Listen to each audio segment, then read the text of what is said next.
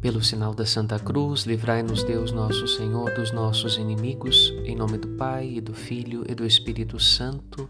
Amém. A experiência de Deus transfigura o ser humano à semelhança do rosto de Moisés. Toda vez que Moisés falava com Deus, seu rosto ficava iluminado.